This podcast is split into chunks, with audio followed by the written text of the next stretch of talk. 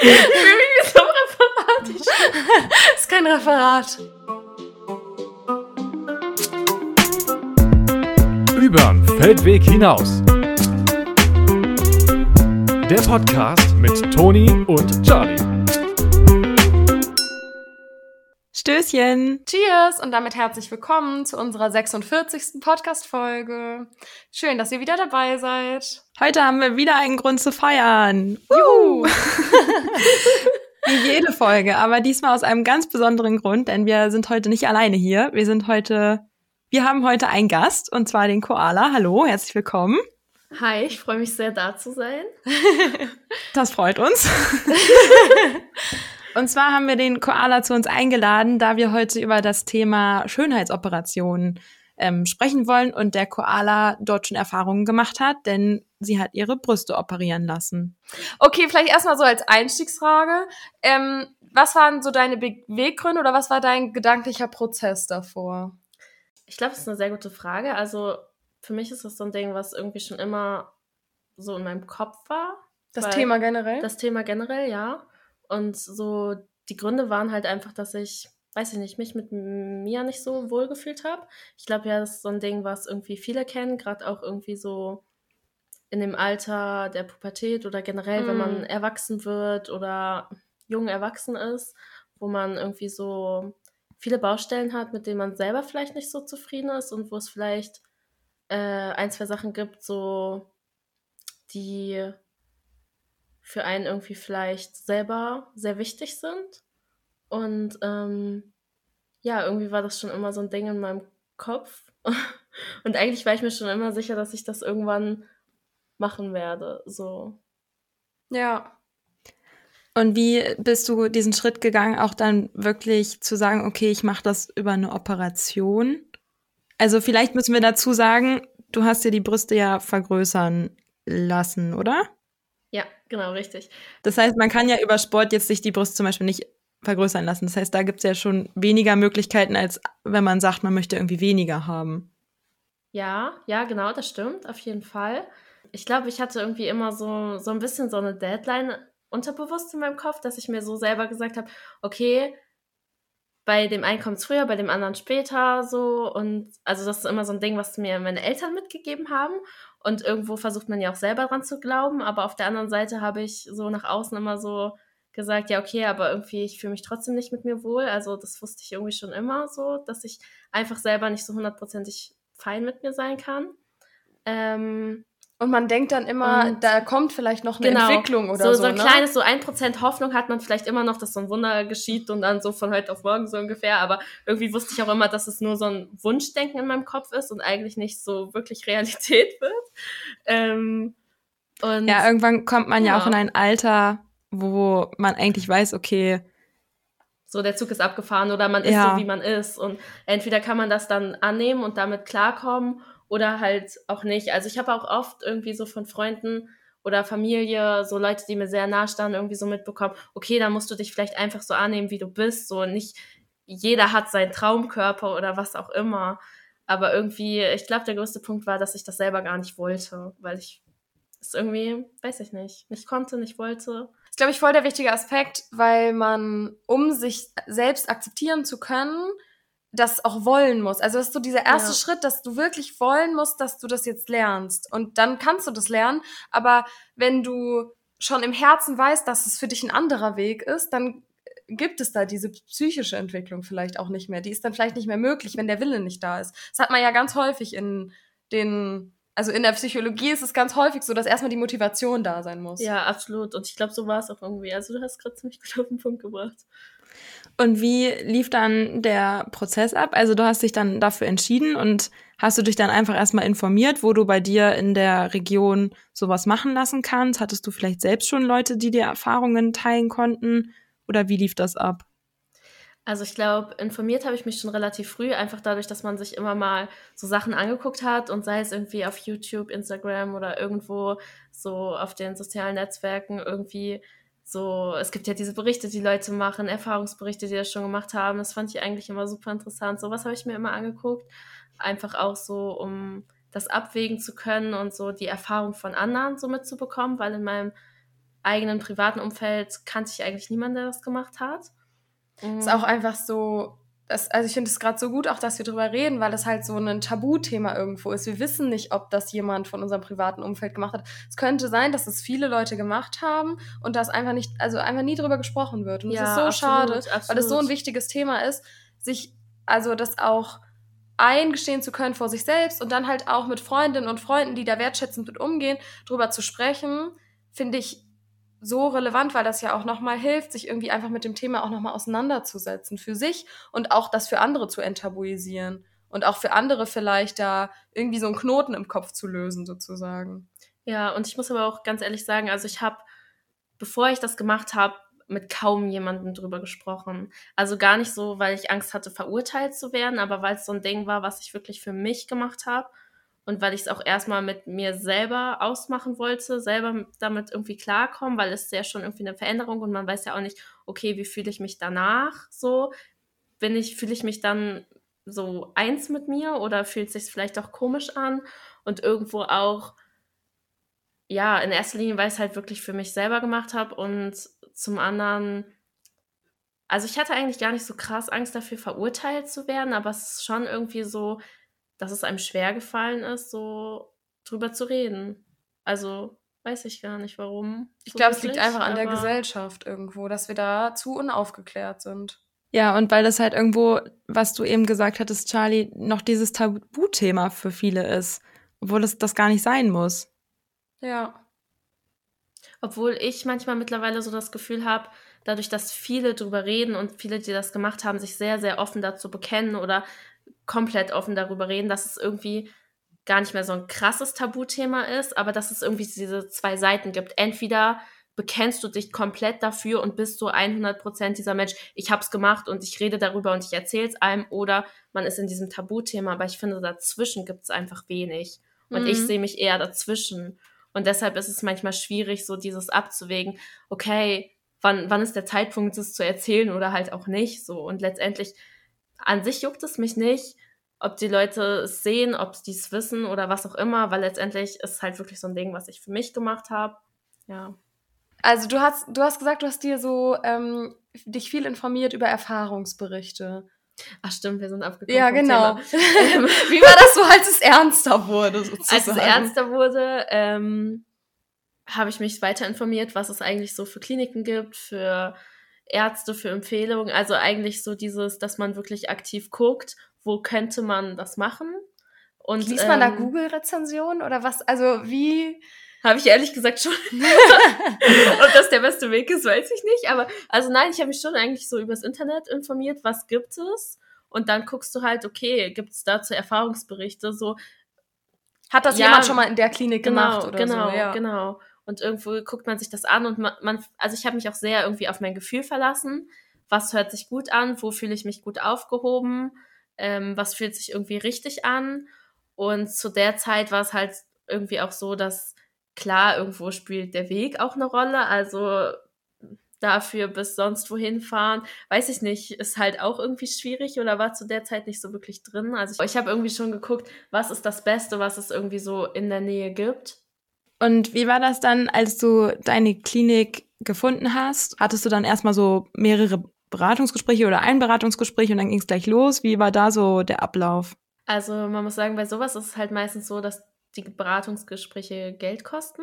Also ist jetzt nicht so die Welt, aber also im Verhältnis, aber trotzdem, also ich glaube so der Schnitt ist vielleicht bei 50 Euro für ein Bera- Beratungsgespräch und das kriegst du, wenn du es da machen lässt, wird das zum Preis dazu gerechnet, also beziehungsweise abgezogen. Ähm, Nochmal obendrauf. genau. Also, genau, aber wenn du dann halt nochmal woanders warst und da ein Beratungsgespräch hast, kommt das halt on top. Das heißt, das Beratungsgespräch ist inkludiert, sofern du auch die OP dort durchführen lässt. Ganz genau. so Die wollen ja auch profitieren. Genau. Und das ist halt schon irgendwie nochmal so ein Punkt. An sich spielt der ja dann keine große Rolle, aber trotzdem denkst du drüber nach, gehe ich da jetzt hin? Also du suchst dann schon irgendwo gezielt die Sachen aus, wo du denkst, okay, könnte ich mir wirklich vorstellen und gehst nicht halt überall zu einem Beratungsgespräch, was dir gerade in den Kopf kommt. Wäre manchmal, also wenn wir jetzt auch so das mal so kritisch beleuchten, wäre es manchmal schöner, wenn die Beratung kostenlos wäre, oder? Ja, also absolut. es wird die Hürde voll senken. Absolut. Also ich muss auch ganz ehrlich sagen, ich war bei einem Beratungsgespräch und hab's da gemacht, wo ich im Nachhinein auch so denke, würde ich glaube ich nicht wieder machen, war schon ein bisschen risikoreich so. Also ich glaube, ich würde mich einfach einfach fürs Gefühl mehr absichern, mehr gucken, okay, wie ist es wirklich woanders? Aber Ja, ich glaube, es wird einem einfach so schwer gemacht, ne? Also in Anführungsstrichen, da Also wird es einem ja. ein bisschen erschwert im Sinne von, du musst dann halt für jedes Beratungsgespräch zahlen und es ist nicht ganz unentgeltlich jetzt mal bei drei, vier Praxen einfach mal zu gucken. Das ist ja ein bisschen was anderes, wenn man sich jetzt, ich sag mal, wenn du dir jetzt einen neuen Hausarzt, einen neuen Zahnarzt oder so in deiner Stadt suchst, dann kannst du da zu jemandem hingehen und wenn es dir nicht passt, dann gehst du zum nächsten. Und dann hast, zahlst du nichts dafür, aus der Praxis wieder auszutreten, sozusagen. Ja. Und da ist ja so ein bisschen, du zahlst eigentlich was, wenn du das dann nicht machst. Das stimmt, aber letztendlich sollte es einem das, finde ich, wert sein, Ja. dass man wirklich abwägt und in der Gesamtsumme macht es dann ja im Endeffekt, muss man ehrlich sagen, nicht wirklich viel aus. 50 Und- Euro eigentlich Peanuts dann. Ja, das könnte man sich dann schon gönnen. Und worum ging es dann so im Beratungsgespräch? Also natürlich auch um die Brust und wie sie aussehen soll, aber darüber hinaus, welche Themen wurden da besprochen? Ähm, also letztendlich, ich glaube, es kommt natürlich auch, wie gesagt, ein bisschen drauf an, wo man so ist. Aber ähm, natürlich fragen die immer, warum man das machen möchte, welche Ziele man hat, welche Wünsche man hat, was man sich einfach so vorstellt. Und meist können die dann ja auch relativ gut schon einschätzen, so es gibt ja verschiedene Techniken, was es, in welche Richtung es gehen soll. Und man wird natürlich auch nochmal über die ganzen Nebenwirkungen, Risiken aufgeklärt und natürlich auch das, wird das Preisliche geklärt. Also eigentlich so rund um alles so ein bisschen. Weiß man schon vorher, wie viel das dann im Endeffekt kosten wird? Ja, also mir wurde es bei meinem, bei dem ersten Beratungsgespräch schon so Pi mal Daumen gesagt und eigentlich hat das auch sehr gut gepasst, muss ich ehrlich sagen. Danach in den weiteren Gesprächen kriegt man dann so einen Kostenvoranschlag und ja, genau. Wie viele Gespräche hattest du insgesamt? Boah, das ist eine gute Frage. Das habe ich jetzt gerade leider nicht nachgeguckt. Aber ich würde sagen, so ähm, geschätzt vor der OP zwei bis vier, irgendwie sowas in die Mhm. Richtung. Und dann beim letzten Gespräch ist quasi dann der OP-Termin vereinbart und dann trifft man sich zur OP sozusagen. Ja, genau. Warst du dann nochmal irgendwie anders aufgeregt, als du den Termin hattest? Ja, schon. Also ich war schon brutal aufgeregt irgendwie. Weil irgendwie ist es ja schon so voll der Kontrollverlust und man weiß dann doch nicht, was wirklich passiert. Und ich war auch kurz vorher so, dass ich dann so dachte, mache ich das jetzt, mache ich das nicht. Ich muss sagen, das, was es einem am meisten, also was mich persönlich dann am meisten gehalten hat, ist wirklich, wirklich durchzuziehen, auch wenn ich es die ganze Zeit wollte, aber man ist dann natürlich immer in diesem, weiß ich nicht, man zweifelt trotzdem, egal wie sehr man es möchte. Aber dadurch, dass ich es eine Woche vorher, glaube ich, bezahlt habe, war ich dann so, okay, jetzt gibt's kein Zurück mehr. So, Mhm. egal was ist, egal wie viel Zweifel du hast, weil man kriegt vorher einfach Angst, so. Ich ziehe das trotzdem durch. Und ich muss auch ehrlich sagen, also gerade was das Finanzielle jetzt angeht, was natürlich für viele wahrscheinlich auch irgendwie immer so interessant ist zu wissen oder weiß ich nicht, natürlich irgendwo eine Rolle spielt. Ich habe mir das eigentlich alles vorher selber erspart, indem ich neben meinem Hauptjob nebenbei arbeiten gegangen bin und das ganze Geld immer zur Seite gelegt habe. Und das war für mich eigentlich auch schon so ein Step, wo ich, ja, weiß ich nicht, eigentlich über längeren Zeitraum wirklich nebenher immer noch einen Nebenjob gemacht habe, dadurch eine sechs bis sieben Tage Woche hatte, wo ich auch wusste, wofür ich das tue. Und letztendlich mit jeder Stunde, jeder Minute, die ich gearbeitet habe, wusste ich irgendwo, wofür ich das tue und habe mich irgendwie ein Stück weit dafür auch entschieden. Was, glaube ich, auch nochmal wichtig ist, dass man wirklich drüber nachdenkt, wenn man sowas machen lässt oder wenn man sich für sowas entscheidet. Ja, ehrlich gesagt wäre das manchmal gar nicht schlecht, wenn das, in Anführungsstrichen, das ist ein bisschen absurd, aber wenn das nur erlaubt wäre, das zu machen, wenn man das Geld ansparen muss, sozusagen. Weißt du, was ich meine? Also so im Sinne von, wenn du dieses Geld sparen musst, dann ist es so ein langer Prozess, glaube ich, nochmal, da auch dann immer wieder drüber nachzudenken und zu merken, ich lege dafür jetzt immer was zur Seite und ich mache jetzt eine sechs, sieben Tage Woche und ich habe das zwischendurch so als Freundin einfach so gemerkt, dass ich dachte, boah, wie wie belastet du auch gerade bist durch deinen hohen Workload. Das war so, du kamst von der einen Schicht von der Arbeit, hattest ein paar Stunden Pause bis zur nächsten Arbeit sozusagen. Oder hattest einfach kein Wochenende oder keine, keine Ahnung. Wir haben dann irgendwas gemacht und du musstest morgens wieder früh raus, sozusagen. Und das ist schon auch was, was ich glaube, was die also ich finde es in Teilen gut, wenn man sagt, das ist für mich ein langer Prozess und ich habe da häufig drüber nachgedacht und so, weil man dann auch weiß, in Anführungsstrichen, das Geld ist es wert und ich habe mich da wirklich so bewusst für entschieden, weil ich halt dafür sparen musste und weil das halt nicht ein Ding war von, ja, ich habe das Geld, ich konnte mir es einfach so leisten. Ich glaube so, dass man sich wirklich Zeit für die Entscheidung nimmt. Weil ich, meinst du eher, oder? Weil ich glaube so, wenn man das Geld hat, dann, also warum soll man dann dafür noch extra arbeiten gehen? Aber so dieses, sich länger damit zu beschäftigen, ist, glaube ich, ein guter Weg, um sich dann auch wirklich 100% sicher zu sein, dass man das durchziehen möchte. Ja, das meinte ich mit diesem, wenn jeder dafür sparen müsste, dann wäre es mehr so dieses, jeder würde sich wirklich intensiv damit auseinandersetzen und man hätte wirklich auch über, das, du hast ja echt lang für gespart, über ein halbes Jahr oder Jahr oder was weiß ich was. Letztendlich, so diesen Prozess, ne? Ja, letztendlich hätte ich es auch so machen können, aber ich wollte halt in meinem Leben auch nichts streichen, auf nichts verzichten. Mhm. So und Außer ich, auf ein Wochenende. und ich wollte halt auch irgendwo nicht warten. Ja. So, also für mich war es dann schon Priorität, das möglichst zeitnah zu machen. Also ja, und nicht noch länger zu warten. Und das wollte ich dich vorhin noch fragen. Was war denn deine Deadline im Kopf vom Alter her? Das klang vorhin so, dass du gesagt hast, so von der Entwicklung her, dass man immer so diesen Hoffnungsschimmer hat, da kommt vielleicht noch was, ich entwickle mich vielleicht noch sozusagen. Und dann irgendwann hat man gesagt, okay, da jetzt ist die Deadline erreicht. Also ich glaube, für mich war es so 18, weil, also allein schon auch, weil man da dann Entscheidungen treffen kann. Also vorher kannst du es ja eigentlich nicht machen, weil du kannst das alles ja nicht selber unterschreiben und so. Das war für mich irgendwie schon die Deadline und ab da wusste ich so, ja, jetzt werde ich mich intensiv drum kümmern. Und mhm. natürlich, also es war dann nicht direkt mit 18, sondern es hat dann doch noch ein bisschen gedauert, aber das waren dann halt irgendwie doch viele äußere Umstände, die dafür dazu geführt haben. Was mich noch interessieren würde, also bezüglich, du hast ja vorhin so über deine Klinik erzählt, natürlich ist das jetzt nur eine Einzelfallerfahrung, so wie alles hier irgendwie, aber mich würde interessieren, ob es da so, also es ist ja schon ein Thema, was einem erstmal sehr unangenehm ist, weil man sich ja auch, also nicht so gut fühlt und aufgrund so dieses Anliegens dann irgendwie in die Klinik geht sozusagen. Und ich, also mich interessiert gerade, ob die dir, ob du da, ob es da auch Momente gab, in denen du so ein unangenehmes Gefühl hattest, oder ob das, ob die so eine Komfortzone da geschaffen haben, ob das irgendwie so ganz normal war, als du dann da warst.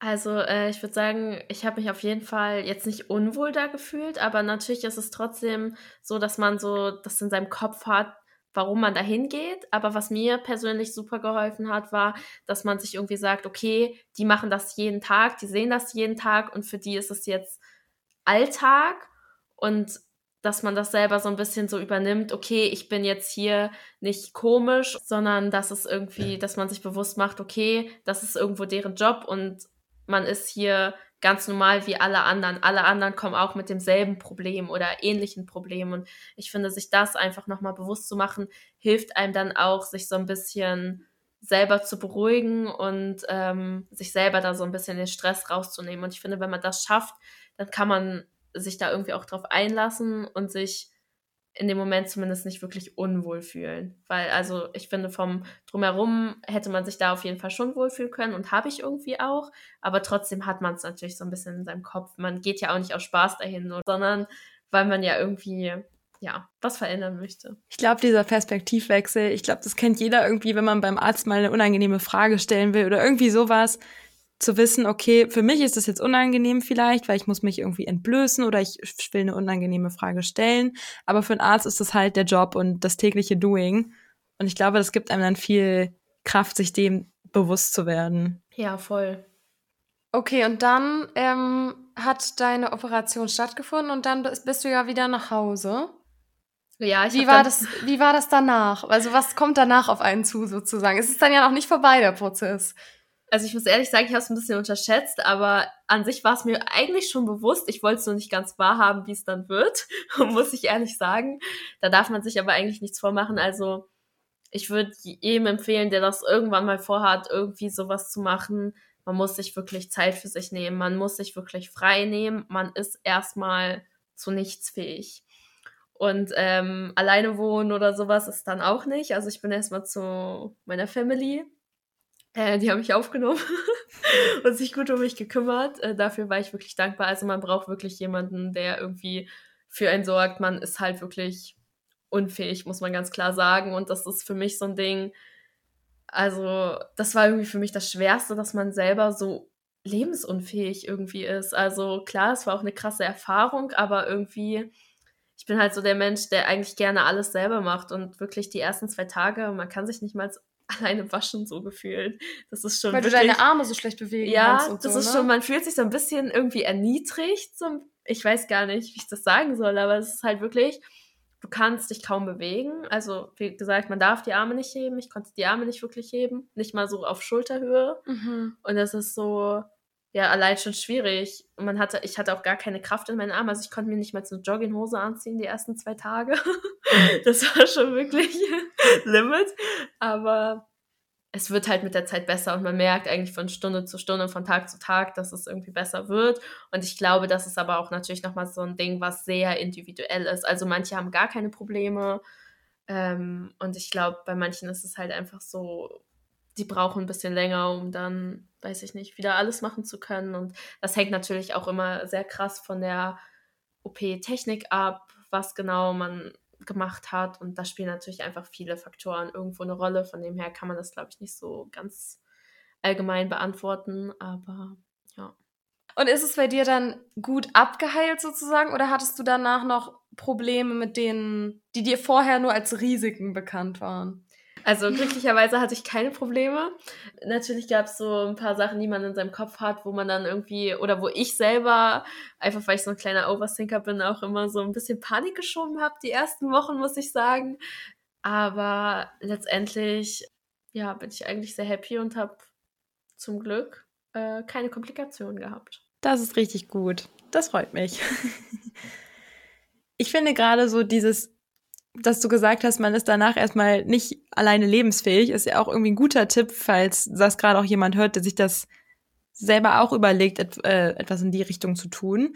Gibt es da etwas, was du gerne vorher noch gewusst hättest? Also letztendlich glaube ich, habe ich das alles schon so gewusst, aber ich glaube, so der Punkt ist, man muss es sich auch bewusst machen, was es letztendlich bedeutet. Also ich glaube, viele, die das, die irgendwas in der Richtung machen wollen oder sich damit auseinandersetzen, die wissen, was auf sie zukommt, aber das selber sich nochmal einzugestehen oder sich wirklich bewusst zu machen, dass man wirklich erstmal zwei Wochen komplette Ruhe braucht und dann erst langsam wieder anfangen kann, bis man irgendwas machen kann, falls man einen körperlichen Job hat oder so, den wirklich machen kann, ist halt, man braucht wirklich Zeit. Und ähm, ich glaube, was, was man wirklich wissen sollte, ist, dass man Zeit braucht, dass man ein bisschen Geduld braucht und dass es einem danach nicht perfekt geht. Also man denkt ja so, okay, ich lasse das jetzt heute machen, ab morgen ist die Welt besser, aber dann ist man eigentlich erstmal, ja, weiß ich nicht, auf andere angewiesen und dann ist noch nicht alles super, man hat Schmerzen und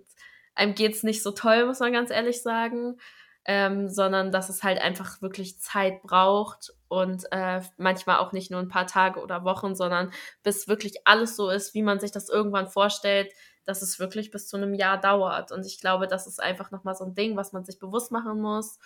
Ähm, und ansonsten, dass man sich halt wirklich immer über die Risiken bewusst sein sollte und falls was davon eintritt, dass man auch Optionen hat. Also das war für mich immer so wichtig, weil es gibt irgendwie ein paar Komplikationen, wo man eine Folge-OP bräuchte. Und letztendlich, das ist halt alles, läuft alles als Schönheitschirurgie. Also du musst alles selber zahlen. Und was ist der Punkt oder was machst du dann, wenn du an diesen Punkt gelangst, der halt wirklich eintreffen könnte? Also ich finde, man sollte sich darüber einfach immer Gedanken machen, was ist mein Plan B? So, könnte ich eine zweite OP bezahlen? So, das sind halt alles Sachen, über die man sich irgendwie Gedanken machen sollte. Klar, man möchte niemals, dass sie eintreten, aber du bist dir halt nicht zu 100% sicher und deshalb finde ich, sollte man sich da einfach absichern und sich darüber Gedanken machen und da irgendwie einen Plan A und B haben, auch wenn das irgendwie blöd klingt, aber ist halt irgendwie schon wichtig. Ich finde, das klingt überhaupt nicht blöd, sondern total vernünftig und auch wichtig, das finde ich hier nochmal zu sagen, dass man sich das halt nicht von vornherein einfach schön redet und ach, wird schon nicht passieren und dann steht man vielleicht, wenn es doof läuft, da und weiß gar nicht, wie es weitergeht, sondern dass man wirklich die Option abwägt und guckt, wie kann ich auch die meistern, wenn es wirklich nicht gut läuft. Ich finde es so bewundernswert, dass man einfach so dieses, also dass das so ein langer Prozess ist, durch den du da gegangen bist. Ich meine, ich habe das natürlich irgendwo miterlebt, aber mir wird es gerade nochmal bewusst, wenn wir das so in der Kürze der Zeit nochmal, wenn du das so komprimiert erzählst, sozusagen. Weil das einfach, das ist so ein also so ein finanzieller langer Prozess. Das ist ja auch ein Prozess mit, mit der Familie, mit dem Umfeld und so, mit dir selbst. Und der geht ja schon noch viel mehr Jahre zurück. Und selbst wenn man nur diese Zeit der finanziellen Vorbereitung, der informativen Vorbereitung auf die UP nimmt, die Zeit danach, wo du gesagt hast, das dauert jetzt vielleicht auch noch mal ein Jahr. Und wenn man das alles so zusammennimmt, wie viel du dann auch, ich sag mal, auf anderen Ebenen verpasst hast vielleicht, weißt du, durch diese zwei Jobs, die du hattest und solche Sachen und auch durch die OP, dass du da dann mehrere Wochen nichts tun konntest sozusagen oder erst wieder angefangen hast. Das ist irgendwie so, da merkt man noch mal, wie viel Bedeutung das für dich hatte und das finde ich irgendwie gerade nochmal so schön zu hören im Sinne von, das war keine, das war, ist null eine leichtfertige Entscheidung gewesen, sondern es hatte einfach so viel Gewicht und so viel Bedeutung für dich. Und ich glaube, dass es ganz, ganz wichtig ist, sich diesen Prozess durchzugehen und so viele Gedanken sich drüber zu machen, wie du das getan hast. Ja, voll. Und ich glaube aber irgendwo, das ist so ein Ding, das ist so, so ein bisschen das Einzige, was mich ein bisschen stört, was voll oft so abgestempelt wird. Würde ich das jetzt irgendwem erzählen, den ich vielleicht noch nicht so lange kenne oder nur, also irgendwem von meinen Freunden, die das nicht so miterlebt haben. Ich finde, das wird immer so abgestempelt als so eine leichtfertige Entscheidung oder war unzufrieden mit sich, hat's machen lassen. Und das ist so ein bisschen so, wo ich so denke, ja, machen vielleicht manche und kann man so sehen, aber es ist nicht immer so. Für manche ist es halt einfach wirklich so ein Ding, was sich durchs Leben zieht und wo es dann, wie du schon gesagt hast, was einfach viel Raum einnimmt und ähm, auch eine Entscheidung, die man nicht leichtfertig getroffen hat. So ich glaube, das kommt manchmal auch ein bisschen durch diese gesellschaftliche Perspektive, was du gesagt hast. Entweder ist es ein total das Tabuthema, so in diesem privaten Kreis, oder in der Gesellschaft, wenn man in Anführungsstrichen in den sozialen Medien oder so, ist es in Anführungsstrichen voll das Thema und jeder lässt irgendwas ganz leichtfertig machen. So wirkt es manchmal. Mhm. Und deswegen ist das irgendwie dieser, dieser Vorurteil, dieses Vorurteil, das man so in sich drin hat. Und deswegen denkt man, dass es eine leichtfertige Entscheidung ist oder so. Und ich weiß nicht, wie hat denn dein Umfeld da so drauf reagiert? Also gab es da oft so Menschen, die gedacht haben, das war jetzt irgendwie eine leichtfertige Entscheidung oder die das so, weiß ich nicht. Hattest du viele Negativreaktionen? Also so richtige, richtige Negativreaktionen hatte ich eigentlich nicht. Aber ich muss auch sagen, es war schon die Bandbreite dabei. Also klar, meine Familie war irgendwie nicht so begeistert. Also sie haben von Anfang an zwar nicht direkt gesagt, oh mein Gott, nein, niemals, lass das, aber sie waren schon eigentlich nicht begeistert. Letztendlich haben sie mich äh, schon unterstützt und waren vor allem auch in der Zeit danach halt äh, voll für mich da und haben sich um mich gekümmert und so. Und dafür bin ich auch super dankbar, weil das ist letztendlich ja auch nicht selbstverständlich. Aber so von den Freunden her, muss ich sagen, war schon so sehr verschieden von oh mein Gott, super toll, mach das auf jeden Fall, so, ich unterstütze dich. Also so diese mega positive Reaktion bis hin zu, ja, überleg dir das nochmal. Ähm, Gibt es da nicht noch andere Wege? Genau, gibt's da Ich habe da schon auch eher Wege? eine kritische Perspektive eingenommen, ja. weil ich dem ganzen Thema auch schon kritisch gegenüberstehe aus dieser psychologischen Perspektive. Das liegt einfach, glaube ich, daran. So. Ja, aber ich muss ehrlich sagen, ich habe damit ja auch irgendwo gerechnet, so mhm. dass, dass man verschiedene Meinungen bekommt. Ähm, und deshalb, glaube ich, habe ich das auch erst zum Zeitpunkt äh, erzählt, selbst zu meinen engsten Freunden, wo ich die Entscheidung schon längst für mich getroffen hatte, weil für mich war von Anfang an klar, ich werde das nur für mich machen und mir ist eigentlich egal, was alle anderen dazu sagen. So, aber natürlich ist es jedes Mal, wenn jemand was dagegen sagt oder Zweifel anmerkt, natürlich jetzt mal hart und man denkt trotzdem wieder drüber nach. Ich finde richtig stark, wie du das gemacht hast. Gerade eben das, was du gesagt hast. Ich habe das auch erst erzählt, als ich für mich 100% wusste, ich mache das weil es im Endeffekt ja auch keinen angeht. Du machst es für dich und für keinen anderen und im Endeffekt ist es auch dein Leben, dein Körper, deine Entscheidung. Das stimmt, das sehe ich bis heute so und ich würde es auch immer wieder so machen, obwohl es auch Menschen gab, die mir da eine andere Reaktion gegeben haben. Also zum Beispiel so, ja, warum sprichst du da nicht drüber? So, ich stehe dir doch nah, es ist doch eine große Entscheidung. So, ähm, kannst doch mit mir drüber reden. Kann ich auch verstehen, dass es das irgendwo verletzend ist, aber letztendlich ist es wirklich so eine Sache, ich muss ein Leben lang mit mir leben und alle anderen Menschen kommen und gehen, so blöd wie es klingt. Ich würde es mir für also natürlich hat man Menschen in seinem Leben, wo man sich das nicht wünscht, dass sie gehen, aber trotzdem, man weiß nie, was passiert und es ist einfach wirklich so dieses Ding, du musst mit dir selber dein Leben lang auskommen und ich finde, das ist einfach wichtig, sich bewusst zu machen und deshalb gerade so eine Entscheidung nur für sich selber zu treffen und nicht irgendwie auf Meinung anderer basierend oder weil man sich von anderen nicht geliebt fühlt und dann deshalb irgendwas an sich zu verändern, würde ich niemals machen und würde ich niemals jemandem empfehlen. Und ich glaube halt, es ist einfach wirklich wichtig, diese Entscheidung für sich selber zu treffen. Und ähm, ja, es ist schön, wenn das Umfeld gut darauf reagiert. Ähm, aber letztendlich, selbst wenn sie es nicht tun würden, im Endeffekt ist es trotzdem so, dass, dass mich alle unterstützt haben, egal wie kritisch die Meinungen am Anfang waren. Und ich glaube, so mit der Zeit wird man ja auch akzeptiert. Und es geht ja an sich bei sowas ja auch gar nicht immer darum, irgendwie was Krasses zu machen, wo man irgendwie, weiß ich nicht, vielleicht komisch oder entstellt aussieht oder, also ich finde so gerade Schönheits-OP, das klingt immer so übertrieben, aber letztendlich kann es ja auch einfach nur so eine Anpassung sein, so dass man sich sehr selber zum Beispiel proportional passend fühlt, findet oder was weiß ich. Also ich finde, das ist auch ja. immer irgendwie so ein Thema. Wenn man das hört, denkt man immer an so krasse Schönheitsideale oder so an so ein ich sag jetzt einfach mal, perfekten Menschen, der so nochmal, weiß ich nicht, seine Lippen übertrieben groß machen möchte. Aber letztendlich ist es das ja gar nicht immer. Natürlich gibt es die Leute, die, ich sag jetzt einfach mal in Anführungsstrichen, übertreiben. Natürlich ist jetzt auch alles wieder Ansichtssache, ja. aber. ähm, aber wir haben häufig in unserem Umfeld, also ich sag mal, die Menschen, die ich kenne, die Schönheitsoperationen gemacht haben, das war immer ein langer Prozess, glaube ich. Und ähm, so ein Ding von, das war schon immer was, was mich seit Jahren in meinem Leben einfach beeinträchtigt, was mich an mir selber stört, was ich zuerst im Spiegel sehe und wo ich nicht drüber hinwegsehen kann. So ist es. Und irgendwie so dieses, das waren oft auch so in Anführungsstrichen für andere Menschen vielleicht Kleinigkeiten, also einen gerade Richten der Nase oder des Kiefers oder so zum Beispiel, was einer anderen Person vielleicht nicht aufgefallen ist, aber was für dich einfach eine große Bedeutung hatte. Und ich finde, das unterstreicht nochmal eben, dass es so deine eigene Entscheidung ist, die einfach von deinem Umfeld oder von, dem von der Meinung deines Umfelds eigentlich nicht abhängt, sondern gerade ja auch über Jahre unabhängig war. Ja. Was hat sich denn jetzt für dich verändert? Also guckst du jetzt in den Spiegel und siehst genau das, was du sehen möchtest. Fühlst, wie fühlst du dich jetzt? Also ich glaube, es hat sich für mich schon viel verändert. Ähm, natürlich darf man sich nicht immer diese Idealvorstellung machen, weil ich muss ganz ehrlich sagen, ich glaube, heute würde ich mich ein bisschen anders entscheiden, als ich mich damals entschieden habe.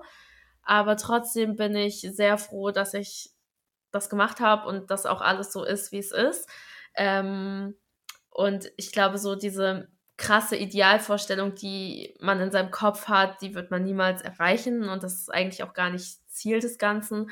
Aber ich fühle mich auf jeden Fall wohl mit mir und als eins und ich glaube, der krasseste Unterschied ist halt einfach, früher konnte ich nicht in den Spiegel gucken und heute kann ich's. Also klingt jetzt ein bisschen random, aber wenn ich ehrlich bin, hatte ich früher so meine Phase, ich habe ins Spiel geguckt und ich habe geheult. Und es war niemand da. So einfach nur, ich habe ins Spiel geguckt, habe mich gesehen und geheult, weil ich mit mir nicht klargekommen bin. Und das ist halt absolut überhaupt nicht mehr so. Ich finde, das klingt richtig, richtig schön und man sieht es dir auch an, wenn du das so erzählst. Ich sehe dich ja, äh, du strahlst dabei und das, äh, kann man jetzt leider beim Podcast hören nicht hören, äh, nicht sehen, aber ich finde es richtig schön zu sehen. Sehr schön. ja, es ist echt so ähm, voll. Also ich finde es so intensiv irgendwie dein Prozess, also so ein Teil von deinem Prozess gerade zu werden, im Sinne von, dass wir es jetzt so ein bisschen im Nachhinein gerade miterleben dürfen. Ich meine, ich durfte es ja auch schon zwischenzeitlich so miterleben, aber es ist irgendwie gerade so spannend, nochmal, wie du da jetzt drauf guckst und wie man das so Revue passieren lässt. Ja, voll. Und ich muss auch ehrlich sagen, es ist irgendwie auch so nochmal eine krasse Erfahrung, so intensiv da jetzt drüber zu sprechen. Mhm. Weil, ähm, wie ich schon gesagt habe, ich habe es ja in erster Linie für mich gemacht und deshalb ist es auch gar nicht so ein Ding, was ich so krass erzählt habe. Also klar, so, ich habe mit dir drüber geredet und mhm. man hat da so drüber gesprochen, aber es ist trotzdem ja so ein Ding, was eigentlich dann im Alltag wieder untergeht oder wo man vielleicht auch einfach gar nicht mehr so, so krass drüber redet und ähm. Falls äh, nochmal jemand auf dich zukommt und das so leichtfertig abstempelt, dann kannst du ja auch immer sagen, ey, über den Feldweg hinaus, Folge 46. Hör's dir an. Mach ich. Also ich muss ehrlich sagen, also ich hatte jetzt schon in meinem Alltag so ein paar Situationen, auch zum Beispiel auf der Arbeit von Kollegen, die über das Thema geredet haben und dann einfach abfällig drüber geredet haben. Und ich stand daneben und dachte mir so, gut, dass ihr gar nichts wisst oder was auch immer, aber man fühlt sich dann schon so ein bisschen als würde dir das jemand ins Gesicht sagen. Ne? Also man muss dann schon manchmal aufpassen, dass das irgendwie es einem nicht aus dem Gesicht fällt. Und in dem Moment musste ich schon einmal schlucken. Aber dann dachte ich mir auch wieder, ist mir eigentlich egal. Ist mir egal, wie ihr drüber denkt. Ist mir wirklich, wirklich egal, was ihr von haltet. Aber trotzdem ist es halt manchmal so, dass man auf Situationen stößt, wo es vielleicht einfach schwierig ist, damit umzugehen. Und in dem Moment habe ich mich auch gefragt, sage ich jetzt was zu, aber irgendwie in dem Moment, wo du dann krass was sagst, bekennst du dich ja so krass dazu oder nimmst zumindest eine, so eine krasse Stellung ein, was ich an sich eigentlich gerne machen würde. Aber ich finde, es kommt halt auch immer auf die Leute drauf an, wo man sich so denkt, möchte ich das jetzt gerade? Weil irgendwo bringst du auch sehr viel Persönlichkeit mit rein. Es ist ja nicht nur so eine Meinung, sondern. Gerade auf der Arbeit, ne? Genau, es ist irgendwie auch mehr. Und auf der Arbeit möchte ich irgendwie dann doch so mein Privatleben und meine privaten Sachen so ein bisschen distanzieren, weil letztendlich gehen die niemand was an. Ich finde es irgendwie total interessant, weil das nicht nur auf dieses Thema passt, sondern auch ähm, zu vielen anderen Themen, die wir so in unserer Gesellschaft ganz leichtfertig manchmal bereden oder über die wir mal einen Spruch machen, über die wir mal lästern vielleicht auch oder so und man dann oft nicht weiß, ob nicht eine, vielleicht eine betroffene Person hier gerade mit im Raum steht oder ob nicht vielleicht, weiß ich nicht. Also ich finde, es ist oft ähm, Humor ist das eine und es ist auch völlig okay. Man kennt es ja gerade auch aus dem Arbeitskontext, sich da mal über bestimmte Dinge in Anführungsstrichen auszukotzen oder so. Vielleicht auch, wenn man viel Stress hat oder so. Aber irgendwo sensibel mit bestimmten Themen umzugehen, weil du nie weißt, wer in deinem Umfeld davon betroffen sein könnte und weil das oft einfach nicht sichtbar ist, wer betroffen ist. Das ist also das ist einfach das A und O. Voll, also ich glaube auch, dass es gar nicht irgendwie negativ oder gemein oder ja. so gemeint war, aber letztendlich ähm, die waren einfach unsensibel oder nicht gebildet. Dafür, ja, genau. Sozusagen. Zum Beispiel hätten sie hätten sie irgendwas gewusst, dann hätten sie es ja auch gar nicht gesagt. So ja. zum Beispiel. Ähm, und ich glaube, auch mir selber wird das bestimmt auch schon mal passiert sein, dass ich Sachen gesagt habe, wo Menschen anwesend waren, die dadurch verletzt wurden oder die sensibel dafür waren. Aber es passiert halt manchmal. Und ich glaube, da muss man einfach gucken, dass man weiß, wie man mit umgeht und dass man, selbst wenn jemand das sagt und nicht mal zu dir selber, sondern einfach nur allgemein, dass man es auch einfach nicht persönlich nimmt, dass man sagt, okay, jeder kann hier seine Meinung haben und ich weiß auch, dass es viele Leute gibt, die es irgendwie nicht cool finden oder nicht gut finden, aber müssen sie auch nicht, müssen sie auch nicht, so. Ja. Okay, ich habe zum Abschluss irgendwie noch mal so ein bisschen stereotypisierende Frage vielleicht auch, weil ich ähm, glaube, dass es so ein gesellschaftliches Bild ist. Vielleicht ist es auch nur meins. vielleicht stehe ich ja auch alleine da. Aber ähm, ich denke oft, wenn man eine Operation gemacht hat, ob dann nicht die Hürde für die nächste geringer ist. Ob man dann vielleicht nicht mehr aufhören kann, in Anführungsstrichen. Oder ob man dann vielleicht denkt, jetzt mache ich noch was anderes. Oder ja, so. so ähnlich wie bei Tattoos.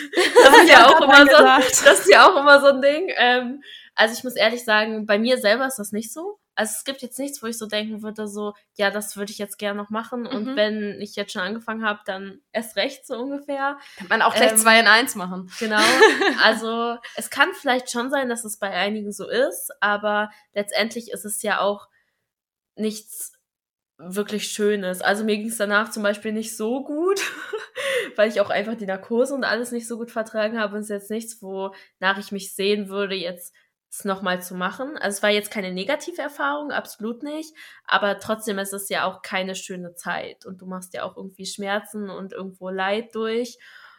Ich finde es nochmal gut, dass du das irgendwie nochmal betonst, weil ich glaube, dass das wichtig ist zu wissen, dass selbst ohne Komplikationen das keine geile Zeit wird. Ja, ja, und dem sollte man sich einfach bewusst sein. Und klar, irgendwann wird es dann wieder besser, aber letztendlich in der Zeit ist es halt auch einfach, du musst da einfach durch, so, ne? Der Preis ist schon hoch, nicht nur Ja. finanziell. Ja, das stimmt. Was ist denn so abschließend das, was du den Hörenden zu dem Thema noch mitgeben möchtest?